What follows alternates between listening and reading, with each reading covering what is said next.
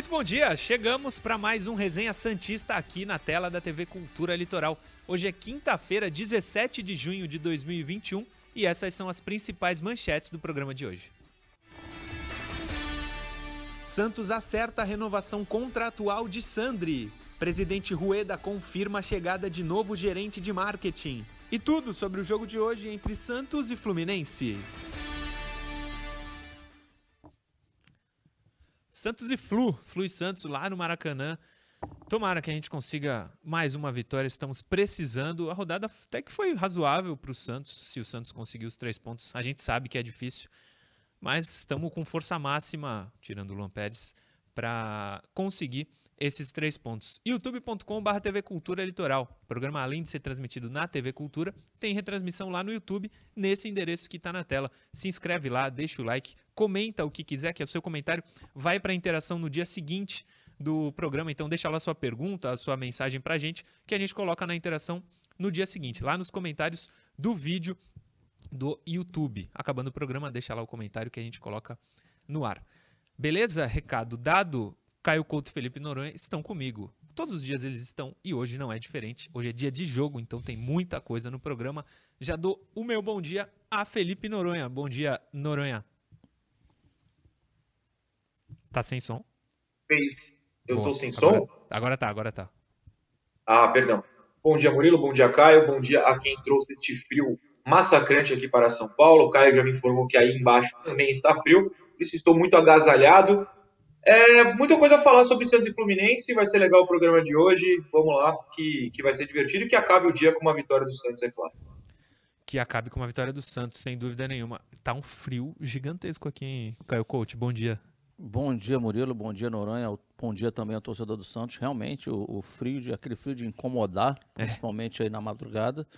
Mas, enfim, chegou quinta-feira é, e aquela sequência do, de jogos do Santos que a gente tanto espera. Já vimos o Santos frente a equipes reativas e agora veremos o Santos contra equipes que provavelmente tentarão também jogar. Então, é, gera essa expectativa para que Santos nós teremos aí na, na noite dessa quinta-feira.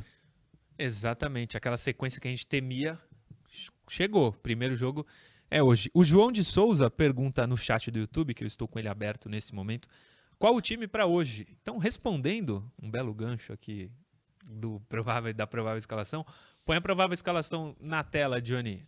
Provavelmente o Santos será escalado dessa forma que você verá agora. Eu gosto das opções que a gente vai ter, hein? mas vamos para o time. Fluminense e Santos no Maraca, 19 horas hoje, 17, quinta-feira. John Pará, Luiz Felipe, que treinou normalmente, Danilo Bosa e Felipe Jonathan.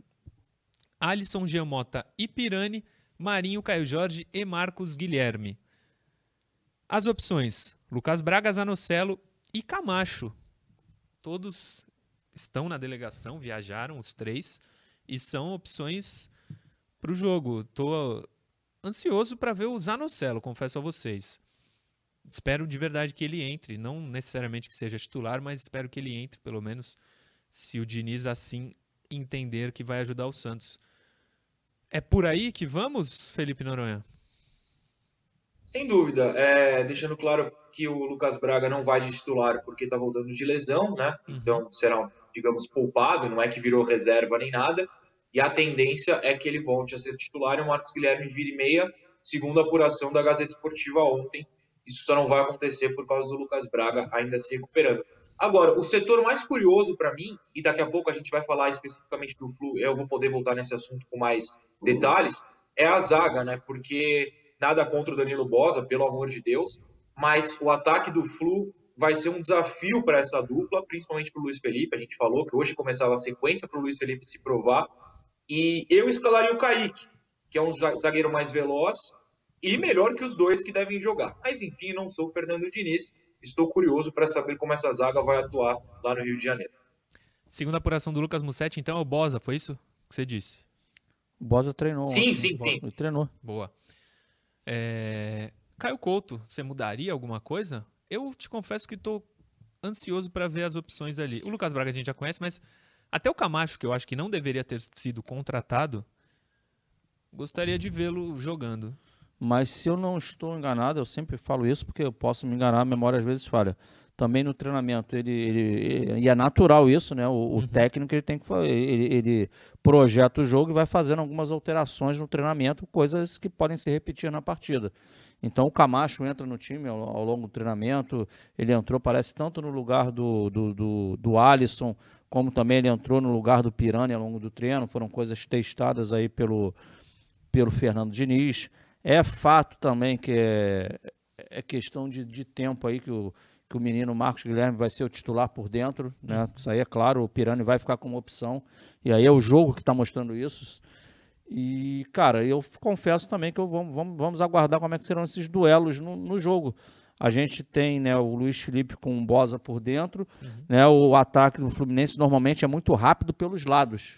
Né? Normalmente, não sei quem joga hoje, realmente, eu, eu, né, porque tem, tem jogadores veteranos, às vezes o Fred joga, às vezes não joga, o Nenê joga até mais continuamente com o Fred, Sim. mas aí não sei se o Nenê jogou o último jogo do Fluminense, não sei se repete o Nenê hoje, mas o fato é que por dentro são jogadores mais, digamos assim, tarimbados, experientes, e pelos lados o Fluminense usa velocidade. Sim, sem dúvida. Ainda nessa escalação que a gente vê, Noronha, vou dividir contigo que eu estava falando com o Caio ali ainda na redação, eu acho que seria uma boa, quando todo mundo estiver apto, ver o que você acha, pode discordar de mim, mas se o Camacho tem um passe pelo menos melhor do que o Alisson, que é o que indicam as estatísticas, que ele seja titular com Zanocelo e Sanches. E aí não sei se um me... mais um meia e só dois atacantes, não sei, mas o Camacho, vamos dizer que ele é melhor tecnicamente que o Alisson. Zanocelo e Sanches já é um outro nível de meio campo, né? Não, eu concordo, eu concordo com você. Agora, é o que a gente faria, mas eu não aposto muito que o Fernando vai fazer, não. Eu acho que o Diniz vai rolar uma insistência com o Camacho, com o Alisson, em Giamota. Quando o Sanches voltar, é capaz ele não ter um meia de ligação, é um meia mais ofensivo e jogar com o Sanches como esse cara, o que não funciona, não é a do Sanches, mas todos os técnicos tentaram antes de perceber isso. Então, infelizmente, eu acho que o meio-campo que a gente gostaria, que inclui Zanocelo, que inclui jogadores mais de armação, vai demorar ainda para a gente ver. Mas, claro, a gente fala isso por também é, análise e o Fernando pode surpreender, ele pode mudar, Sim. ele pode estar com uma ideia na cabeça que a gente ainda não viu. É obviamente bem possível que seja assim. Não, e se a ideia dele, Caio, de Alisson e Camacho juntos, se for uma ideia dele, der certo, que continue. só quero que o Santos vença os jogos. Perfeito. Aqui a gente não, não tem campanha contra atleta nenhum, de forma alguma, e mais ainda contra o Santos. O objetivo é que, como de todo torcedor, é ver o Santos vencendo. É, o Zanocelo, ele vai ter que comer a bola, Murilo, porque se a gente for pegar aos pouquinhos, o Diniz está tirando os mais jovens e vem colocando jogadores mais experientes ou mantendo jogadores experientes na equipe. É uhum. só a gente ver essa vertente aí do Pará se sustentou, Luiz Felipe entrou, né, veio o menino lá do, do, lateral esquerdo lá do Mirassol. Moraes. Né, a gente não está no treinamento, mas o fato que ele não, né, não conseguiu nem entrar ao longo dos jogos, né, a permanência de Alisson, né, o Pirani na iminência de perder uma titularidade. Uhum. Então, eu não creio que o Zanocelo seja o primeiro na lista a buscar um lugar entre os 11. Só se realmente, como eu abri aqui no meu comentário, só se ele estiver mostrando algo de muito diferente nos treinamentos. Então a tendência é Camacho, Sanches, por aí serão as primeiras opções do, do Diniz. Muito bem, prof. Vamos conhecer um pouco mais o Fluminense com o Fio. O Fio é do Canal 20, que aliás é um nome maravilhoso para quem é, faz um conteúdo sobre o Fluminense por causa do casal 20, o Washington e Assis, que nos anos 80, né, ganhou o Campeonato Brasileiro em 84, Campeonatos Cariocas quando eram muito importantes. É, o Fio, eu conversei com ele, Felipe Noronha fez essa ponte, a gente conversou e ele fala um pouquinho, fez um vídeo pra gente, pra gente conhecer um pouco mais o Fluminense. E depois, volta pra gente, o Noronha vai fazer uma análise tática do ataque do Flu. Mas primeiro, vamos ver o que, que o Fio traz do Fluminense para esse jogo contra o Peixe. Fluminense e Santos, quarta rodada do Campeonato Brasileiro no Maracanã. E me convidaram para falar um pouco Fluminense. Meu nome é Fio, tenho um canal de live junto com o Gabriel do Amaral chamado Canal 20, onde a gente faz lives ali falando do Fluminense fui convidado para falar um pouco do lado de como o Fluminense vai para esse confronto contra o time do Santos e contra o Fernando Diniz, que ainda é algo muito recente e que mexe muito com a torcida do Fluminense, né? Quem gostava muito do Fernando Diniz, quem não gosta do, Fernando, do trabalho do Fernando Diniz, toda essa, essa confusão. Fluminense, a princípio, vai com força máxima, com o time titular, que é o Marcos Felipe no gol, Samuel Xavier na direita, que assumiu o lugar do Calegari, na zaga Nino e Lucas Claro, na esquerda Egídio, Martinelli e Iago fazendo a dupla de volância, Nenê de meia, né, trocando um pouco com os pontos de vez em quando durante a partida, Gabriel Teixeira na esquerda, Caio Paulista na direita e Fred na, na frente. Pode acontecer, ainda não saiu a provável escalação de alguns jogadores terem serem poupados, porque contra o Red Bull Bragantino, Roger Machado poupou quatro atletas de viajarem, que foi o Fred, o Lucas Claro, o Gabriel Teixeira e o Martinelli. E o Nenê também ficou no banco, entrou só no final da partida. Então talvez aconteça esse rodízio com os outros atletas. Esses provavelmente vão para o jogo. Eu acho que se eu fosse definir o time do Fluminense, seria um time muito competitivo, um time que vende qualquer derrota muito é, caro. Tanto que estava perdendo de 2 a 0 para o Red Bull Bragantino e conseguiu empatar no, no, final da partida. É um time muito difícil, de, de, mesmo quando não joga bem, é um time que vende muito caro uma possível derrota. É, confesso que não tenho acompanhado tanto os jogos do Santos do Fernando Diniz, mas conhecendo o estilo do Fernando Diniz, eu acho que combina com o que o Fluminense gosta. O Fluminense gosta, o Roger Machado gosta de entregar a bola para o adversário e jogar no contra-ataque sendo bem reativo, usando principalmente essa dupla de volância que é bem rápida, que é o Martinelli e o Iago, e os dois pontos, o Gabriel Teixeira e o Caio Paulista, que voltam para marcar e saem em velocidade.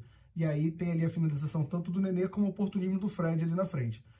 Acho que amanhã vai ter uma pressão, o Roger vai explorar um pouco essa pressão na saída de bola do, do Fernando Diniz e do Santos para tentar recuperar uma bola e matar o jogo. Acho um jogo que combina com o Fluminense, mas é futebol, são dois times grandes, é complicado. E, a estreia do Fluminense no Maracanã, no Campeonato Brasileiro, né? Já que o jogo em casa que a gente teve é, foi em São Januário devido a reformas ali no gramado. Então a torcida está com expectativa boa. Apesar a, a gente está numa fase boa, o Fluminense, classificado nas oitavas de Copa Brasil, classificado na Libertadores, mas a torcida está muito crítica, porque não acha que é um futebol envolvente, e aí começa toda essa divisão que eu falo, lembro desde Fernando Diniz, que é o que, que é melhor, jogar bonito e não ganhar, ou essa confusão toda que é meio loucura de torcida, mas amanhã, no geral, a torcida está bem confiante para essa partida, para sair com três pontos e manter a briga lá em cima. Obrigado. Qualquer coisa é só procurar a gente lá no canal 20. Valeu. Valeu, Fio. Obrigado pela disposição de fazer o vídeo pra gente. Fio é do Que Jogada também. Grande canal do YouTube com o Roberto, o Roberto Veloso, lá do Bola Quadrada da Globo, enfim. Obrigado Murilo, a todo o pessoal. Diga. Antes do, do Noronha vir com a, com a, análise, Sim. deixa eu só botar um tempero nisso que ele falou dessa discussão de Fernando Diniz. Por favor. Ontem, lógico que dando os créditos, eu tava, tava dando uma vasculhada ontem à noite no Globo.com e como o Fluminense era adversário, é adversário do Santos, eu fui olhar a página do Fluminense. E aí tem uma entrevista do presidente do Fluminense falando sobre a questão financeira do clube, essas coisas todas. E aí numa das perguntas foi colocado para ele o que ele faria de diferente Aí ele fala que não teria mandado embora o Fernando Diniz. Eu, eu, lembrei disso porque ele falou dessa situação da torcida do Fluminense, entre, entre, quem acredita que o Diniz deveria ter continuado ou não, o presidente do Fluminense dá essa declaração. Sim. E ele saiu em 2019, já tem dois anos que o, que o Diniz não é mais é, treinador do Fluminense. E o Fio fala aí, segundo é, o que a torcida sente, ele é, saiu do clube recentemente, já fazem dois anos. Parece que foi marcante o Diniz por lá, não sei se pelo lado bom ou pelo lado ruim. Felipe Noronha, vamos de análise tática do Flu, do ataque do Flu, é isso? É isso, Murilo. É, primeiro, um abraço para o Fio, um abraço também para o Gabriel. É, eles formam o Canal 20 lá, que remete ao Casal 20 do Fluminense. São dois caras que são parceiros meus. É, a união Santos e Flu no YouTube é grande na comunidade de YouTube é bem grande, então um abraço para os dois que, que toparam é, fazer o vídeo para a gente.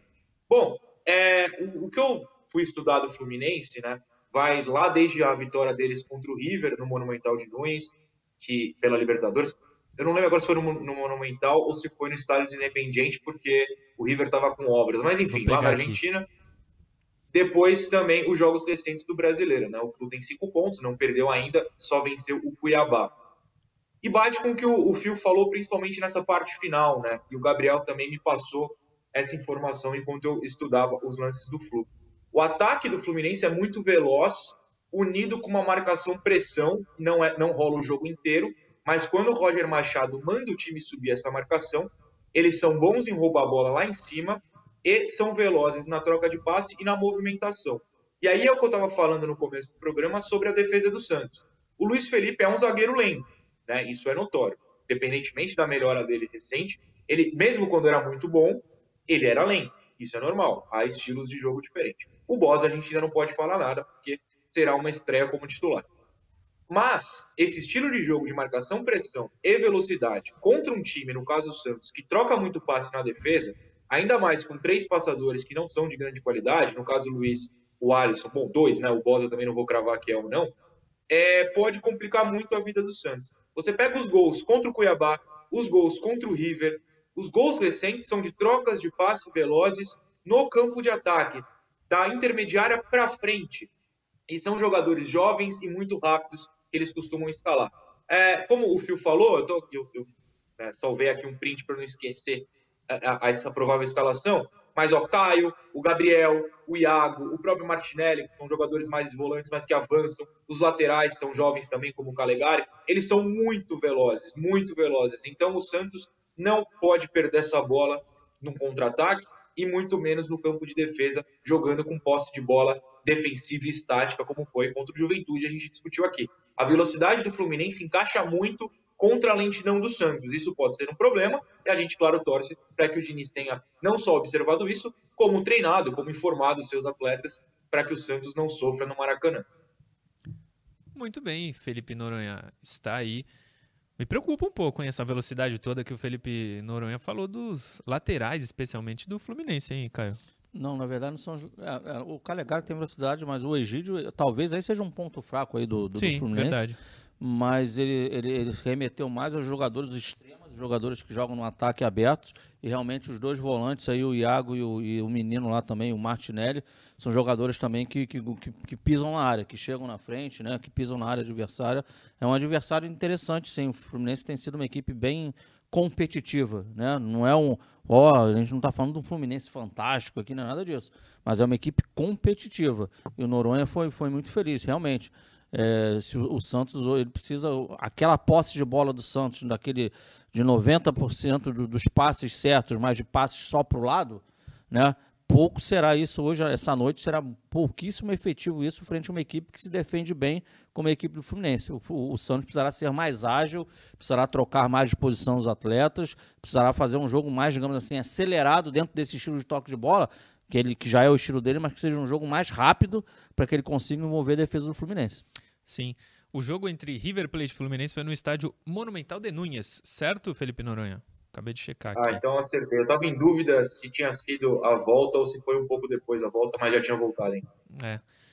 É isso, gente. Terminamos assim o primeiro bloco. Eu lembro a você que está vendo o programa pelo YouTube, continua com a gente que no intervalo tem interação e você que está vendo pela TV Cultura Litoral, espera só um pouquinho que daqui a pouco a gente está de volta.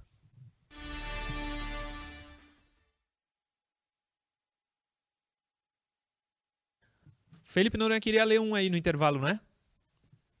Queria, o pessoal manda as mensagens, mas eu tenho sérias dificuldades com tanta mensagem, não posso mentir. Então, um abraço para o Baiano Santista, ótimo, oh. é, ótimo nome, que se chama Carlos, é de São Luís do Maranhão. Um abraço também para o Rafa Messi, que estava perguntando sobre a escalação do meio-campo, é, Sandri, Sanches, Danocelo, enfim, que a gente acabou comentando no, no primeiro bloco. E também para o Dengolveia, muito bom o nome. Enfim, um abraço para os três aí. Boa. O RR Rica no Instagram, arroba Murilo Tauro. Os, as mensagens do Instagram não vão mais para interação, mas pode mandar lá a mensagem que eu leio aqui em todos os intervalos, arroba Murilo Tauro. Ele pergunta o seguinte para vocês. Por que os times do Fernando Diniz perdem tantos gols? é uma excelente pergunta. É. Cara, Cara eu, eu tenho uma resposta que não é uma resposta definitiva, mas ajuda. Quando o Diniz foi contratado pelo Santos, eu falei com o Gabriel, né? O Gabriel, o canal dele do Fluminense, o Raiz Tricolor, ele falou: o time do Diniz aqui perdia muito gol porque os atacantes eram ruins na época. Isso explica alguma coisa, entendeu? É, é, às vezes é culpa só dos jogadores disponíveis. Sim. O, o, o, tem uma pergunta aqui interessante do Marcos Washimoto, hum. que é lá de Americana. Ele pergunta, Caio, é, e serve para todos nós, lógico, por que quando marcam a nossa saída de bola, os adversários é, nos pressionam dentro da nossa área? E o Santos, quando pressiona o adversário, dificilmente ele pressiona dentro da área. Ele vê a linha dos Santos um pouquinho mais para trás. Marcos, rapidamente, depois o Noronha também, se quiser, fica à vontade. O marcar o Santos, na, o Santos na área dele é porque é uma característica do Diniz, ele faz essa jogada desde o goleiro lá de trás, então adversários tentam tomar a bola. E para que o Santos marque mais lá dentro, tem que subir todo o bloco de marcação. Mas é viável, sim, é uma escolha. Sim. O João Poço, de Castanheira do Ribatejo, em Portugal, pergunta se hoje tem chance do, Dini, do Sanches jogar. Não tem nenhuma, meu amigo. E um abraço também para o Guilherme Almeida Horágio no Instagram. Voltamos.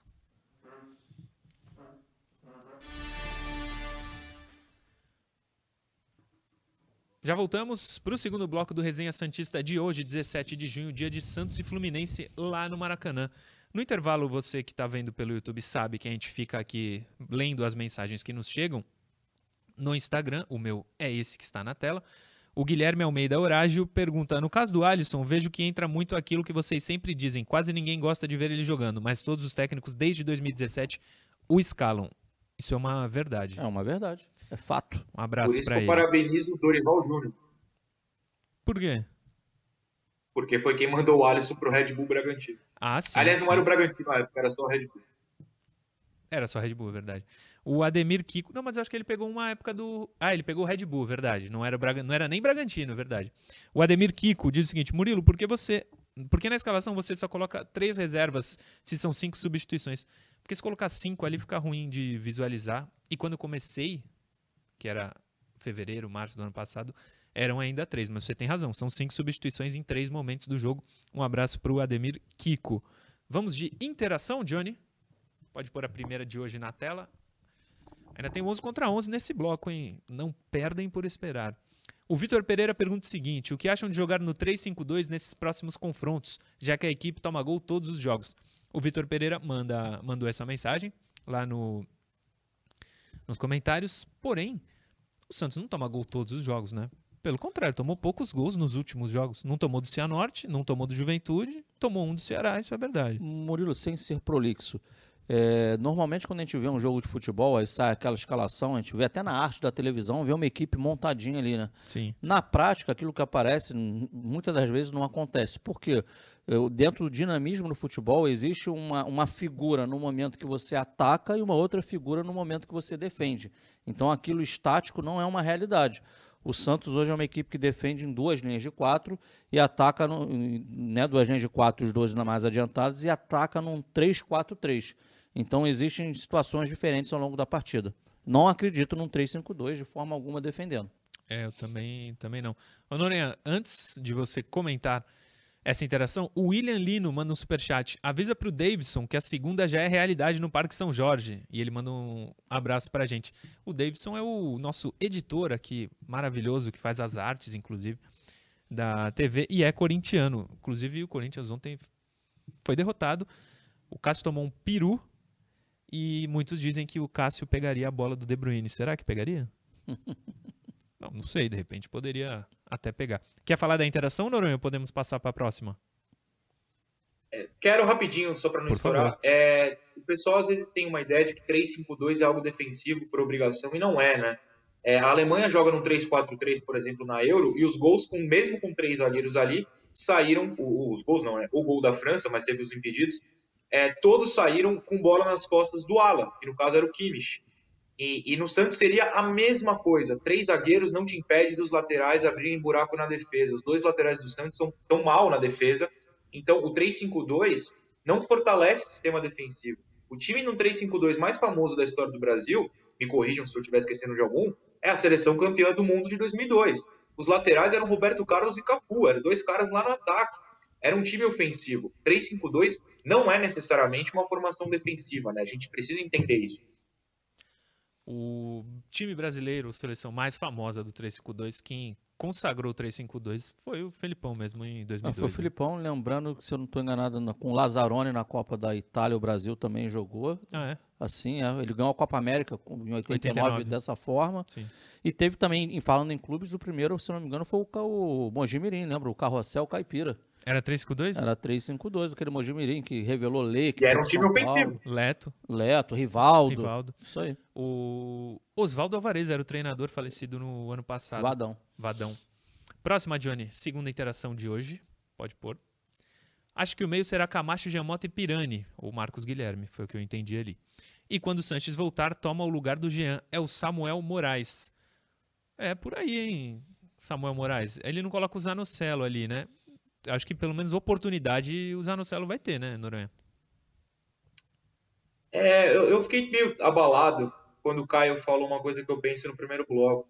Hum. Que o hum. Fernando Diniz realmente está insistindo nos experientes e cortando os jovens. No meu jeito de ver futebol, isso é meio broxante até. E aí encaixa com o que o Samuel mandou na interação, né? É, quem vai entrar nesse time é só o Sanches, é só um Camacho, caras acima dos 30. E os meninos não vão? É, a gente só vai ver os meninos saindo do time. Eu, eu sou totalmente contra isso. E, e quando o Caio estava falando sobre isso no primeiro bloco, com toda razão, que a sensação é a mesma, foi batendo uma tristeza aqui na minha casa. É, também, também acho. Era, era essa a sensação, né, Caio? É, não, é, realmente são os fatos, né? Você sim, vê sim. as mexidas no Santos estão acontecendo isso. E eu creio que, como trouxe aí o internauta, provavelmente deve partir por aí o meio-campo do Santos. Agora, futebol é jogado, né? Zanocelo, eh, o menino entra e, come a bola, aí o dirigente vai, vai, ter, vai ter que arrumar um lugar para ele. Claro, claro. Põe mais uma, Johnny. Terceira interação de hoje. Boa, amigos do Resenha. Já que o Kaique é reserva, não poderia ser testado de primeiro volante? Salve de Porto, Portugal. Lucas Alexandre está lá em Portugal assistindo o Resenha Santista pelo YouTube. Eu vou te confessar, meu amigo, que o Olan me deixou meio com medo de improvisos. Eu acho que é melhor deixar o Kaique na zaga. Deixou com trauma de improvisação. Não sei o que o Noronha pensa. Eu entendo que o Kaique tem característica física e técnica para fazer aquela posição, sim. Mas eu, eu não acho oportuno na formação dele fazer isso nesse momento. Lembrar que é um menino apenas de 17 anos. Eu acredito que ele teria que ganhar mais minutagem, rodagem, conhecimento maior da, da, da, da função dele, primeiro como zagueiro, para ele acabar de se formar como um excelente zagueiro e, num segundo momento, vir uma outra posição para ele. Noronha. É, eu vou numa linha diferente de vocês. Semana passada, eu não vou cravar o dia, mas enfim, é recente o vídeo. Eu posso trazer é, os mesmos dados um dia que a gente tiver com mais calma, né? Porque hoje tem jogo, depois amanhã tem pós-jogo e mais um pré-jogo no final de semana. Um dia com calma eu trago para cá também. Uh, eu fiz uma análise sobre como o Kaique, na minha visão, é capaz de jogar por ali. Até porque, na seleção brasileira de base, ele jogava bastante centralizado, puxando a bola para o meio. E no Santos, principalmente nos jogos só com os reservas, né, no começo do Paulista, ele também, ele é bom é, em, em, achar o passe entre linhas, né, coisa que o Alisson não consegue, e é bom também em ganhar, dá, dá, é, não é um drible, né, ele não sai driblando, mas ele dá aquele tapa para frente e ganha na velocidade, e ele é muito bom nisso. Eu, se fosse o Diniz e não quisesse tê-lo na zaga, eu tentaria. Eu acho que ele é melhor com passe do que Camacho, do que Alisson, de qualquer outro volante do Santos no momento, já que não temos o Sander. Mas o, o, o Fernando Diniz, a gente volta no que estava falando agora, agora há pouco, né? Aparentemente ele não quer ninguém com menos de 25 anos no time. Então, eu acho que é utópico pensar no, Kaique, no Kaique avançado. Muito bem. A última interação de hoje, Johnny, pode pôr na tela. Não acham viável o Santos usar alguns dos jogadores mencionados ontem como moeda de troca? mandem um alô para o meu canal, Debate com Maurinho. Um alô aí, um abraço para o Debate com Maurinho. É o Mauro Cristóvão Torralvo. É, claro que sim, a ideia nossa, inclusive, foi de mostrar isso. O Santos pode usar alguns jogadores como moeda de troca. Precisa alguém ter interesse nesses jogadores, mas seria maravilhoso se o Santos conseguisse, mesmo que não fosse moeda de troca, como está ali na mensagem, se o Santos conseguisse só emprestar e não ter é, que pagar o salário de alguns dos jogadores, especialmente, né? O Kleber Reis, Santos, só, só do Santos não gastar nada com ele já era um alívio, né? Mas é só um exemplo. Tá perfeito a, a, visão aí do, do Maurinho. O, o problema é o clube que, que, que o, algum clube ter interesse nos atletas. Aí que tá, eu tenho certeza que, que o Santos pensa dessa forma. É uma maneira de estar tá enxugando um pouco o caixa do clube. Noronha, é isso, né? Até por isso que a gente fez ontem o corta ou não corta, né? Sem dúvida, mas a gente precisa lembrar também que quando você tem um jogador que é uma moeda de troca, o outro time já fala, hum, então ele não, não vale tanto assim, né? E o seu valor automaticamente abaixa. Esse é um problema. Jogadores encostados, jogadores que a gente sabe que estão abaixo do nível necessário, os outros clubes passam a saber também, assim que eles são tratados como moeda de troca.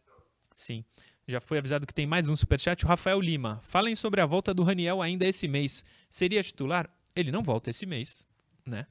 E mas tá cada vez mais próximo de voltar, tá treinando normalmente, graças a Deus está tudo certo com ele é, em questão de saúde.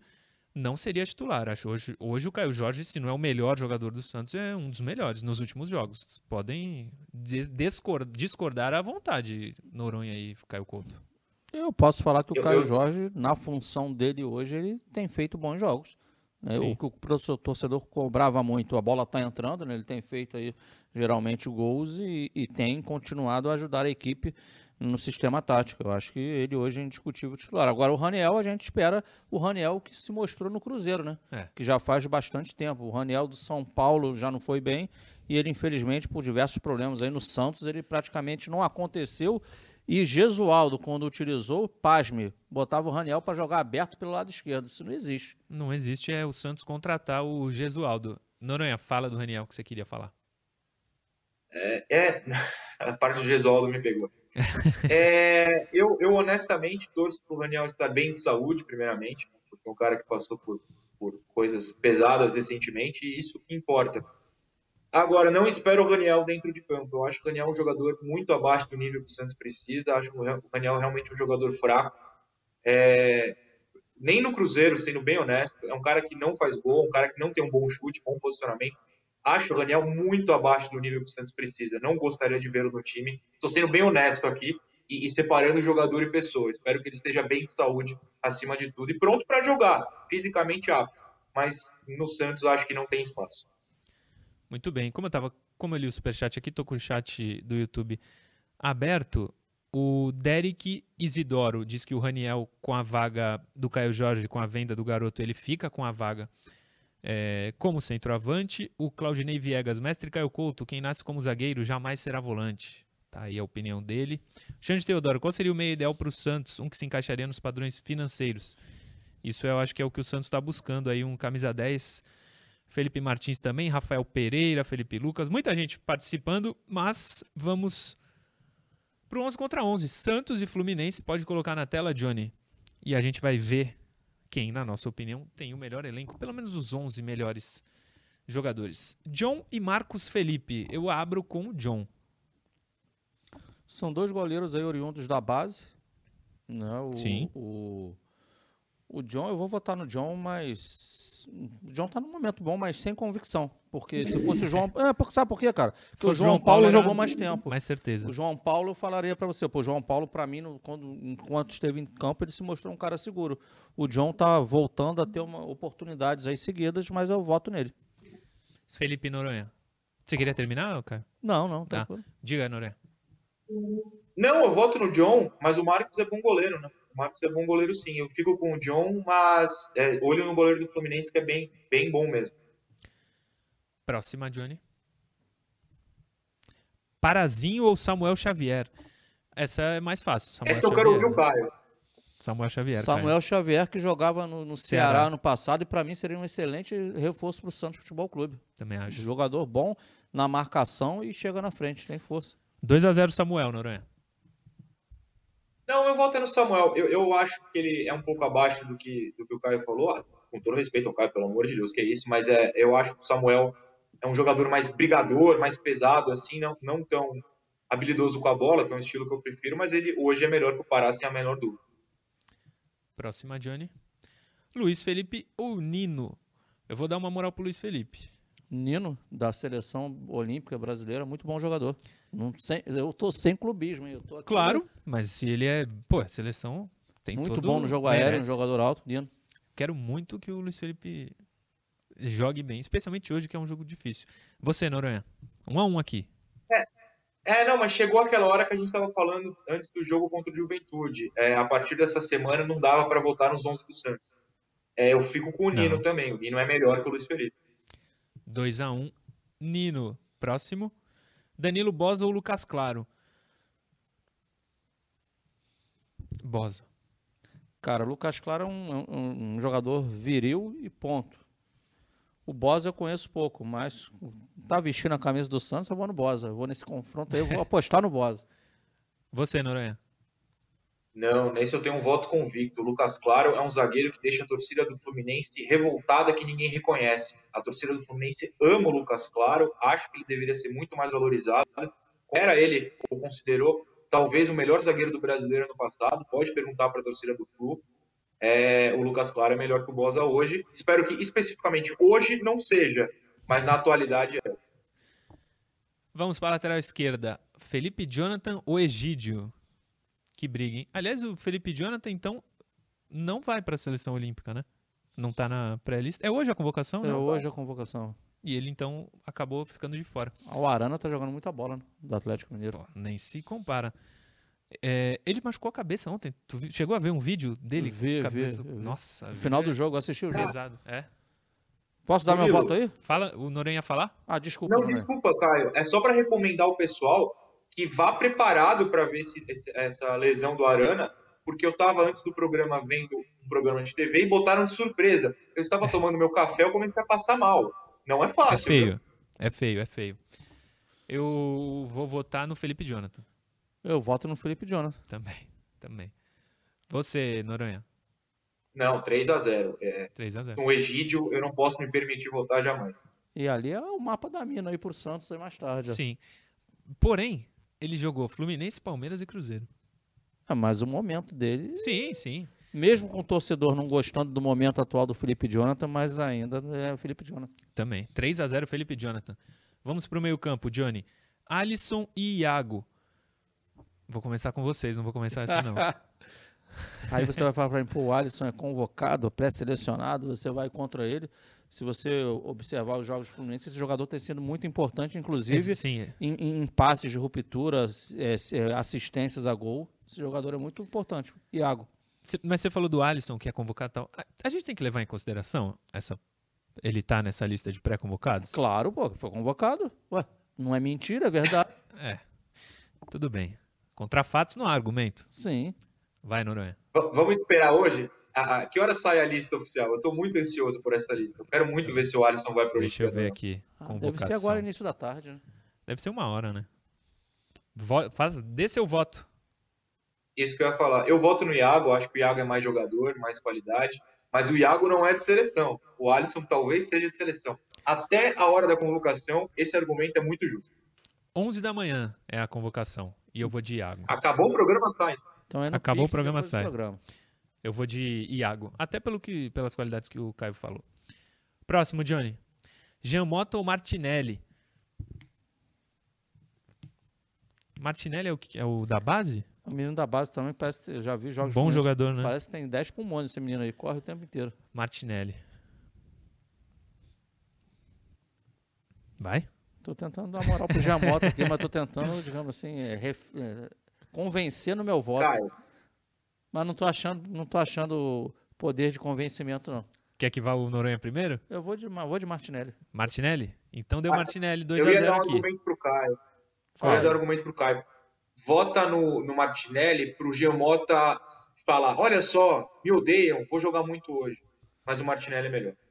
Que seja então, Giamota, calha a nossa boca. Calha a nossa boca. O Santos todo calha a nossa boca. Falei pro Pirani domingo que eu achava que o Santos ia cair lá no Domingo Esportivo. É tudo que eu menos quero, meus amigos. Pirani ou Nenê? Nenê. Eu sei que o, que meu amigo é fácil. Felipe Noronha gosta dos jovens, mas Nenê. Noronha. É, essa eu não vou ter como votar contra. Mas eu vou votar no Pirani, vou votar contra sim, só para dar um apoio pro menino. Eu acho que o Giamota tem que ser na base da raiva e o Pirani ainda no carinho. Vou fazer essa diferenciação. Boa. O é importante nesse voto Pirani ou Nenê. Tem muito mérito o Nenê, pela idade que tem, ainda tá jogando e fisicamente bem, né? Tomara que o Pirani siga assim. O Nenê foi um grandíssimo jogador, jogou muito no PSG, enfim. Uma carreira invejável. E no Santos jogou demais. Foi pouco tempo, seis meses, mas no Santos ele jogou demais. Dois jogadores veteranos que ainda. Se eu não estiver esquecendo de alguém, por favor, me ajuda. Mas dois veteranos que ainda conseguem jogar bola num bom nível, Nenê e o Diego, que foi aqui um menino da Vila. Sim, São dois verdade. jogadores que, se- que se reinventaram. Verdade. Vamos pro Ah, ataque, o Fred até, né? Sim. Marinho ou Caio Paulista? Marinho. Marinho. Noronha. Marinho, Marinho. Marinho. Que hoje vai voar, hoje o avião decola. É, hoje vai ser o avião. Ele colocou dois emojis de avião, um pra baixo e um pra cima. Hoje vai ser o aviãozinho pra cima, Marinho. Tamo contigo. Próximo, Johnny. Caio Jorge ou Fred? A lógica. A carreira, vai. É o Fred. Mas o Caio vive um grande momento. Posso estar sendo iludido, mas vou votar no Caio Jorge. E eu vou votar no Caio Jorge também sem clubismo. A carreira sem é lógica sem do Fred, clubismo. né? Incomparável. Um está começando agora e o outro extremamente vencedor. Mas o Fred é aquele cara que já não joga mais todos os jogos. É claro que quando ele joga ele é, ele é importante. Mas o Caio Jorge vem numa ascendência. Então vem fazendo bons jogos pelo Santos. É um jogador importante. Eu voto nele. Você, Noronha? Vai para o Caio para ser 3 a 0 como uma homenagem a Zé Love, que fez 3 a 0 sozinho contra o Fluminense em 2010. Pra quem Por lembra... favor, gente. Ô, desculpa, Noronha. Nós não estamos comparando a carreira de um com o de outro. É incomparável. Sim. Um está começando e o outro é extremamente vencedor. Esse 3 a 0 inclusive, Noronha, eu ia colocar no Na História. Só não tá no Na História porque ele não foi no Maracanã. Foi no Engenhão. Mas foi, no Engenhão. Tá. foi no Engenhão. Lembro muito bem desse jogo 3 a 0 três gols do Zé Love. Zé Love teve seus momentos aqui na Vila. Não como o Nenê, que eu acabei de falar, que jogou no Santos, jogou muito no Santos. Era o 12 jogador. O primeiro semestre de 2003, o Santos só perde ali com o primeiro semestre de 2010. Mas era um timaço o Santos, timaço. Tanto que o próprio Nenê não era, não era nem titular, titular. era o 12 jogador, como eu falei. Vamos terminar o 11 contra 11 com Marcos Guilherme e Gabriel Teixeira. Marcos Guilherme. Marcos Guilherme. Você, Norinha. Gabriel Teixeira é bom jogador, fez o gol da vitória do Flu contra, contra o Cuiabá, tem se destacado lá, ganhado essa posição. Acho que jogou todas as partidas do Flu no ano, é um cara que está sempre em campo. Dá para votar em empate, só para não votar em todos do Fluminense, quase? Claro que sim. É um empate, tá bom. Mas você, você votou em muitos do Fluminense? Não, creio que não. Acho que, Acho deu, que não. 5 a 5 tá anotado aí, Murilo? Deu uma mesclada boa esse time. Deu, aí. deu uma mesclada. O time ideal ficou John, Samuel Xavier, Nino, Danilo Bosa e Felipe Jonathan. Martinelli, né? Iago. Iago e Nenê. Ó. Martinelli, Iago e Nenê. Mas aí à frente deu o trio do Santos. Marinho, Caio Jorge e Marco Guilherme. É. Ficou, ficou pau a pau. Tomara que hoje seja mais fácil e não fique nesse empate. A gente está terminando o segundo bloco. No último bloco tem duas notícias importantes e uma na história, mas eu lembro a você que está vendo o programa pelo YouTube ou pela TV. Se você estiver na TV, amanhã, 19 horas, vá para o YouTube e veja o Resenha Santista Especial, entrevista com o humorista Di Lopes. Eu e Di Lopes trocamos uma ideia, ele é Santista fanático, sabe muito do Santos, foi bem legal o papo. Amanhã, 19 horas, tá no YouTube da TV Cultura Litoral. Eu e Di Lopes trocando uma ideia. Agora sim, vamos para o intervalo. Eu lembro a você que está vendo o programa pelo YouTube, continua com a gente que no intervalo tem interação. E você que está vendo pela TV Cultura Litoral, espera só um pouquinho que daqui a pouco a gente está de volta.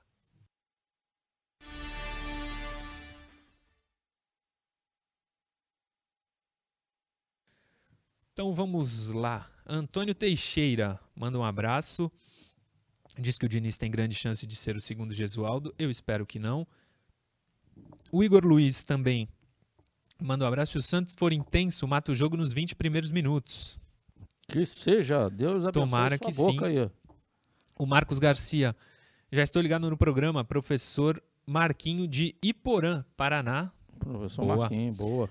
O Roberto Martins. O ouvinte falou que só tem três reservas aí no quadro. Se o Diniz só usa um no jogo. Ah, entendi, entendi. Bom ponto. Bom ponto. Valeu, Roberto Martins. O Nicolas Ribeiro.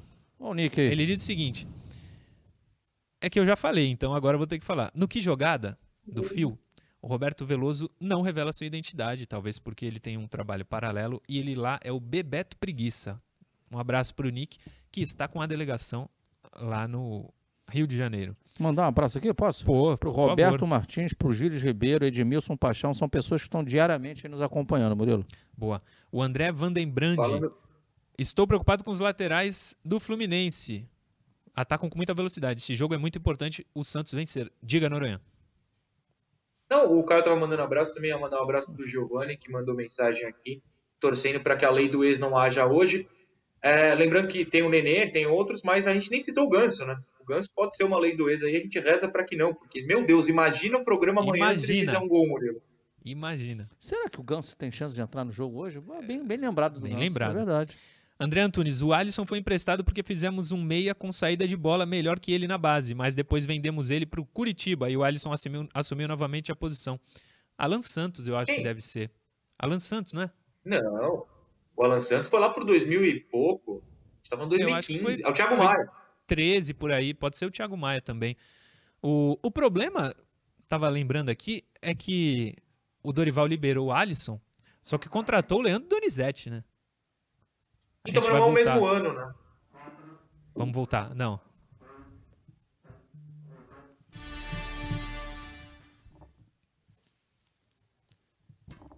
Voltamos para o último bloco do Resenha Santista de hoje, quinta-feira, dia de jogo de Santos e Fluminense. Vamos vencer essa aí, Peixe.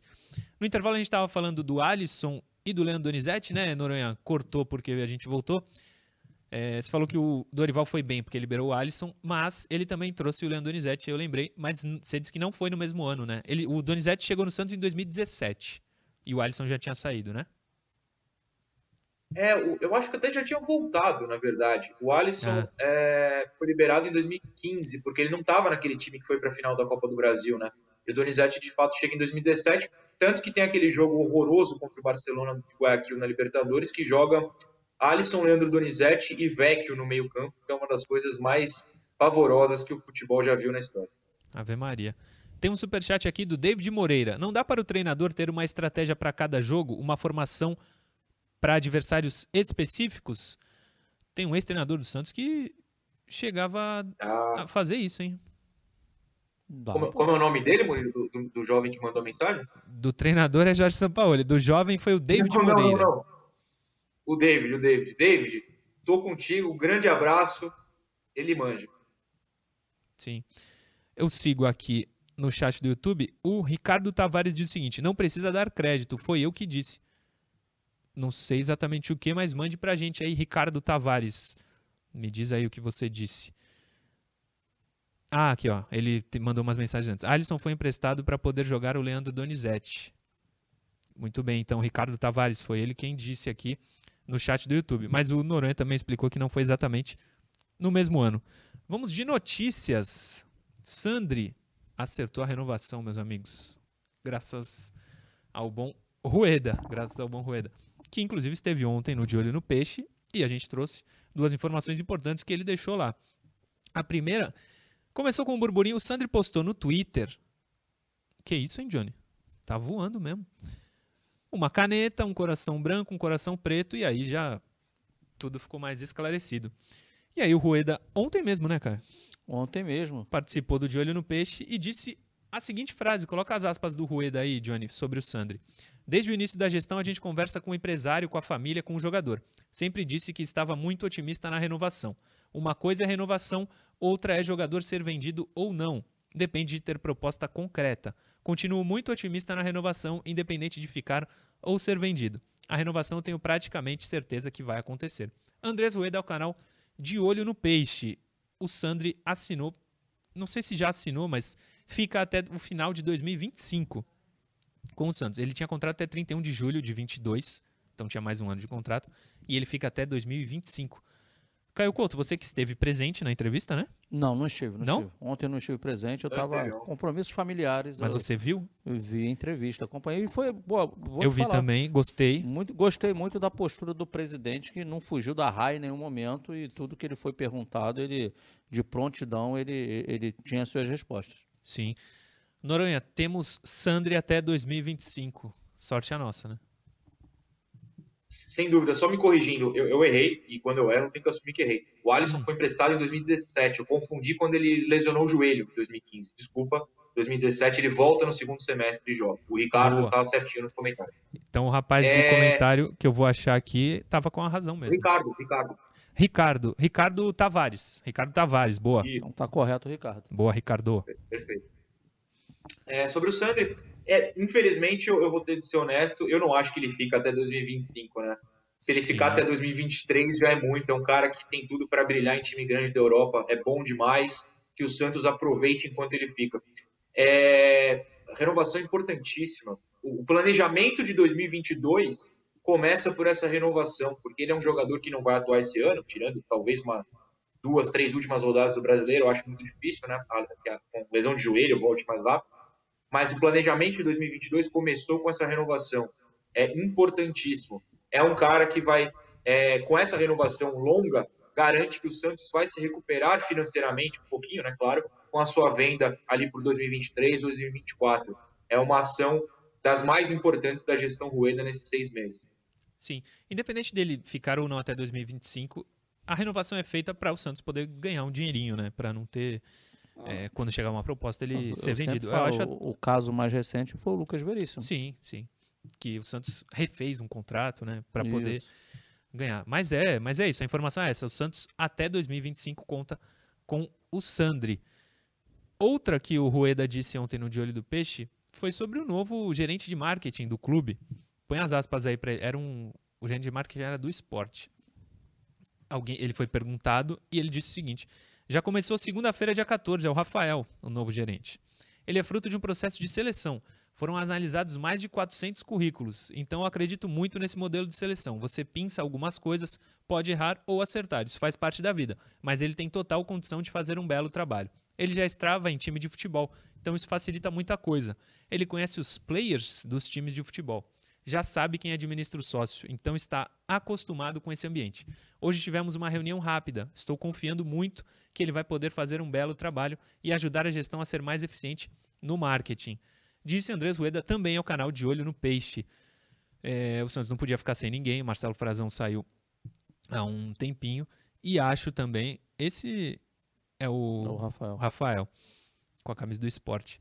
Acho que o Santos precisa mesmo dar uma, uma melhorada aí no marketing, até no sócio torcedor. Sócio rei É, e só tinha a vantagem de ter desconto no jogo. Faz um ano e meio que não tem jogo, né? pegando esse teu gancho aí, não estava combinado, é pegando o gancho É. mesmo. O Murilo citou o negócio do sócio rei aí, a situação do sócio torcedor. O Rueda disse também ontem de olho no peixe oficial que né, o primeiro ponto foi entender o que desejava o sócio, né, que foi feita aquela pesquisa e que terá uma ação aí ó, ó, na próxima semana aí já do marketing em cima é, do que foi colhido de dados de desejo aí dos torcedores e associados do Santos. Sim. Noronha, temos um novo gerente de marketing. É, só, só uma informação, na verdade, Sim. duas. É, o Frazão não tinha saído, né? Ele tinha o aviso prévio, então ele estava trabalhando. O Santos não ficou sem o gerente, né? Para o pessoal não se preocupar, estava ali na posição. É, essa semana rola uma troca direta. Então o, o, o novo chegou trabalhando em parceria por essa semana e agora o Frazão sai de fato. É, é importante, a outra informação que eu trago é que eu sei de apuração, de informação, que algumas mudanças no sócio rei foram travadas esse mês por causa dessa troca. Então já estão em ação. Acredito que agora, a partir, é, se não ainda em junho, a partir de julho, a gente já veja algumas ações, como bem lembrou o Caio, principalmente em relação à pesquisa que foi feita, né? Algumas ações já devem é, entrar em voga a partir do mês que vem, com a chegada do novo gerente. Muito bem, então. Importantes informações trazidas pelo Noronha. Muito boa sorte ao novo gerente de marketing do Santos, que ele consiga é, ter números parecidos com o do Sport Recife. O Sport Recife lucrou recentemente é, nessa área. Tem mais um superchat do Daniel Eric Dantas. Murilo Andréas Pereira acabou de postar ele na piscina com o chinelo do Santos. Podemos ter uma esperança? Se vir você vê com bons olhos, como ficaria o time? Abraço e parabéns a todos. Ontem, Isso aí, cita isso aí. o presidente disse que falou com ele, com o Fernandinho e Felipe. com o Felipe Anderson, que é o, que eu, o meu preferido desses aí nesse momento. Mas nenhum dos três virá. O Andrés Pereira, pelo que ele Salário divulga, na casa de 1 milhão e 200 mil. sim, O Felipe Anderson, 1 milhão e 400 mil. Isso dito pelo pelo presidente. Rueda ontem na, pro De Olho de Peixe. E o Fernandinho vai renovar com o City. Essa foto do chinelo aí do Santos do Andrés Pereira, ele não esconde de ninguém que ele é santista. Então, acho que tem muito mais a ver com isso. Ele não virá, segundo o presidente disse ontem. Infelizmente, acho que não virá. É, jogaria aqui, né? Acho até que ele é mais. É, a expectativa em cima dele é maior do que o que ele joga, né? Ele não tem uns jogos desequilibrantes no Manchester United, né? Não, não, não desequilibra. Entre os três, eu acho que ele é o pior. Fernandinho, Felipe Anderson e ele. O que, você acha, Noronha? Eu posso pedir uma permissão para ser muito chato nesse momento? Se vocês Claro não que sim. quiserem que eu seja muito chato, eu não falo nada. Seja. O Andrés Pereira, ele vive de um marketing de ilusão, né? É, ele gosta de iludir o torcedor santista. Eu não gosto, eu não respeito os jogadores, e o Hulk, que hoje está no Galo, falava isso muito do Palmeiras. Eu não gosto de jogador que fala, o meu sonho é jogar em tal local.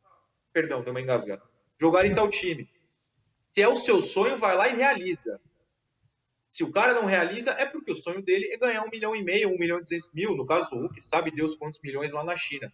Não gosto de jogador que ilude torcedor. Não gosto. Eu não acho respeitoso para com o torcedor. Se o Andréas quer vir para o Santos, venha, jogue. Mas não, ele prefere ser emprestado para times menores lá da Europa. Eu acho um desrespeito ao torcedor, pela, pelo quesito ilusão. Perdão pelo momento que fui muito chato, pelo menos eu declarei que seria chato. É, sim, sim. Ele avisou antes que seria chato. Mas eu acho que dos três, ele hoje é o que eu menos gostaria. Não sei se eu preferia o Felipe Anderson ou o Fernandinho. Eu falei Felipe Anderson, mas não sei, viu? Mas, Murilo, me perdoe. O Fernandinho é muito odiado pela torcida brasileira por causa Mas- das Copas do Mundo. né? Mas eu, Fernandinho é o melhor dos três, mas com tranquilidade. É, Mas não, concordo com, com vocês, mas me perdoe. Qualquer um dos três jogam no Santos de, olho- de olhos fechados. é, sim, sim. Mas dos três, o pior é o Andrés Pereira. Mas o pior ainda vem pra cá e vai ajudar muito. Sim. Pra terminar o programa, vamos na história. O primeiro na história é de 1998. Ô, Johnny, coloca em looping aí. Prestem atenção, Noronha. O árbitro era Alfredo Loeblin. Prestem atenção, 1998, Fluminense e Santos no Maracanã. Olhem o primeiro gol.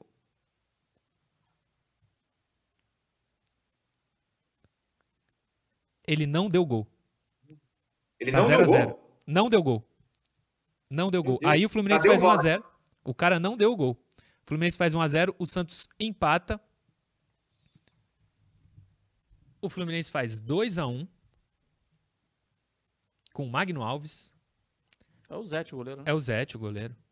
O Sandro, o zagueiro, lembra do Sandro? Faz 2 a 2 E no finalzinho, o Miller sofre um pênalti, que tá aí na imagem. E o Anderson Lima bate. Era bom lateral, Anderson Lima, hein? Era, batia bem bola parada, hein? Era bom na bola parada, ele falta. Olha só o gol que o cara não deu. O cara não deu esse gol. Vai passar de novo, olha. Quando eu vi agora de manhã, eu fiquei. Não acreditei, mas tudo bem.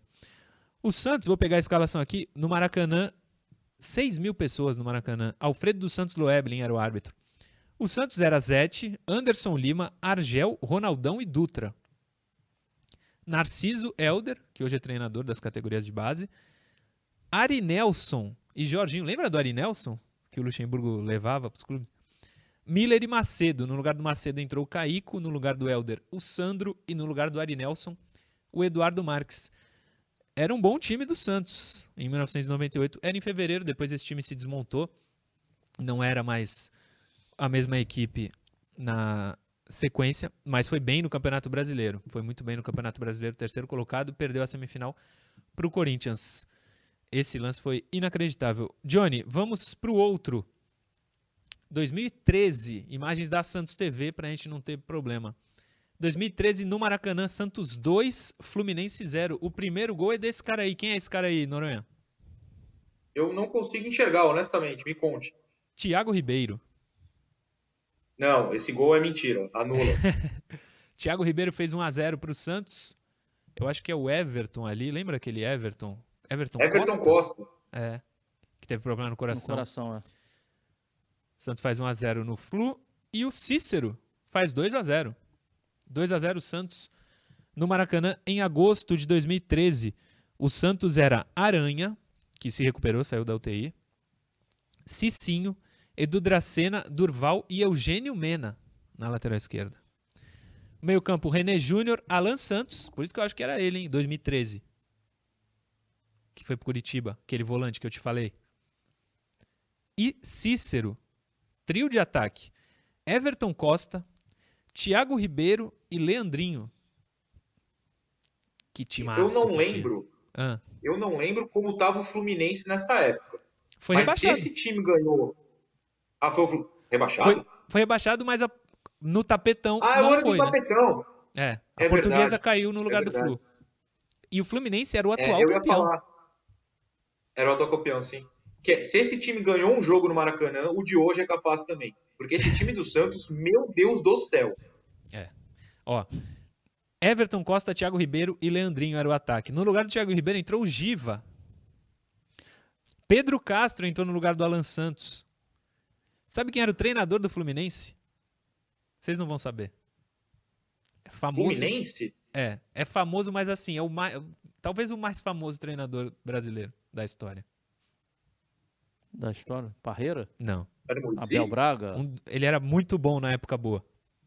Luxemburgo. Luxa? Luxemburgo. Luxemburgo. O Fluminense era Diego Cavalieri, Bruno, que era do Figueirense, Gum, Anderson e Carlinhos, ex-Santos. Edinho, William, no lugar do William entrou o Felipe, Rainer e Eduardo. No lugar do Eduardo entrou o Wagner, aquele meia que era do Cruzeiro. O ataque era Rafael Sobis e Fred. E o Fluminense, por pontos, por dentro de campo, foi rebaixado. Mas a gente sabe como aconteceu. A portuguesa acabou jogando a segunda divisão em 2014 e nunca mais voltou. É isso. Você queria falar alguma coisa, Noronha? Você chamou aí? Não, não. Tô Não, mas apenas eu- eu- acompanhando este belo, este belo programa. Não, eu quero Diga. falar. O Noronha foi feliz, porque com esse trio de ataque aí venceu, o trio de hoje concordamos que é melhor do que esse trio dessa época, o trio Sim. ofensivo do Santos. Everton Costa, Thiago Ribeiro e Leandrinho. Pois é. O Leandrinho não era um volante, um meia, não sei. Era volante. Ah, Era volante, né? Quem- Mas. Qual, qual era o meio campo? Repete o meio campo, por favor, desse dia. Pera aí. Meio campo do Santos. René Júnior, O Alan. Alan Santos e Cícero. No lugar do Alan Santos entrou o Pedro Castro. Cara, E aí, três atacantes. é. É, mas o Quem- Leandrinho nunca foi atacante. É, também acho que não. Ele, inclusive, jogou aquele jogo contra o Barcelona no Camp Nou, né? A escalação Não, do esse jogo não Santos, existe, Murilo. Para esse jogo, a escalação disso, do Murilo. Santos é inacreditável. Hoje é dia de jogo, mulher. Quem era o treinador do Santos? Caio, barra, corta o microfone do Murilo, Caio, por favor. Quem era o treinador do Santos? Isso é 2000 e quanto? 13, agosto de 2013. Deixa eu ver se no Claudinei. chat o pessoal vai falar. Quem? Claudinei Oliveira. Muito bem. O pessoal daqui a pouco vai responder Claudinei, Claudinei, Claudinei. Bem, bem, bem lembrado. Foi, foi o ano do- desse jogo fatídico que não existiu, que você lembrou? Sim. Era o Claudinei, isso aí. É isso, gente. Terminamos por hoje. Que o Santos vença o Flu, porque a gente está precisando demais. Mas a boa notícia do dia de ontem, a gente está repercutindo hoje, é o Sandri renovado até 2025. São 11 horas e 2 minutos. Pode ser que o Alisson esteja convocado para a seleção, porque começaria às 11 horas, se não atrasou. Meus amigos, obrigado. Caio Couto, amanhã estamos aqui, tomara, para falar da vitória do Peixe. Que seja, Murilo. A nossa torcida hoje será grande, né? Estaremos aí é, esperando aí o que será desse Santos frente a uma equipe que joga diferente do que era o Juventude, do que era o Cianorte, né? E para quem porventura não gosta de tá na TV, né? Tá, tá vendo na TV, mas gosta de ouvir também o jogo. Nós pelo de olho de peixe, pelo de olho do peixe oficial, o canal a gente estará transmitindo esse jogo aí como fazemos em todos os jogos aí do, do Santos. Uma hora, uma hora antes a gente já entra aí fazendo lá o que a gente chama de preleção, que é o pré-jogo, né? E a gente já discute bastante Santos Futebol Clube e convida você, torcedor, que não quiser, caso não queira né, ouvir lá a narração da, da TV deten- detentora dos direitos, vem com a gente, com certeza é uma narração pró-Santos. Boa. Noronha, amanhã, 10 da manhã, estamos aqui. Estaremos aqui, espero que com menos frio do que hoje, mas mais felizes do que hoje também com uma vitória e já, claro, fazendo aquela prévia do duelo contra o São Paulo. Espero que o final de semana seja bom e o nosso programa de sexta abra um- um- uma sexta, um final de semana glorioso. Até, ma- Sim. até amanhã, um abraço para o Caio, um abraço para todo mundo que nos assistiu. Murilo. Um abraço para você também, eu já ia te cortar sem querer. Pois é, eu já ia falar aí pra mim, não vai ter? Valeu, Noronha. Um abraço. Amanhã tem outro na história, só que dois jogos entre Santos e São Paulo na Vila Belmiro. E amanhã tem também o Resenha Santista, especial entrevista à noite com o humorista de Lopes. Obrigado a todos que acompanharam na TV ou no YouTube. Amanhã, 10 da manhã, a gente tá de volta. Valeu.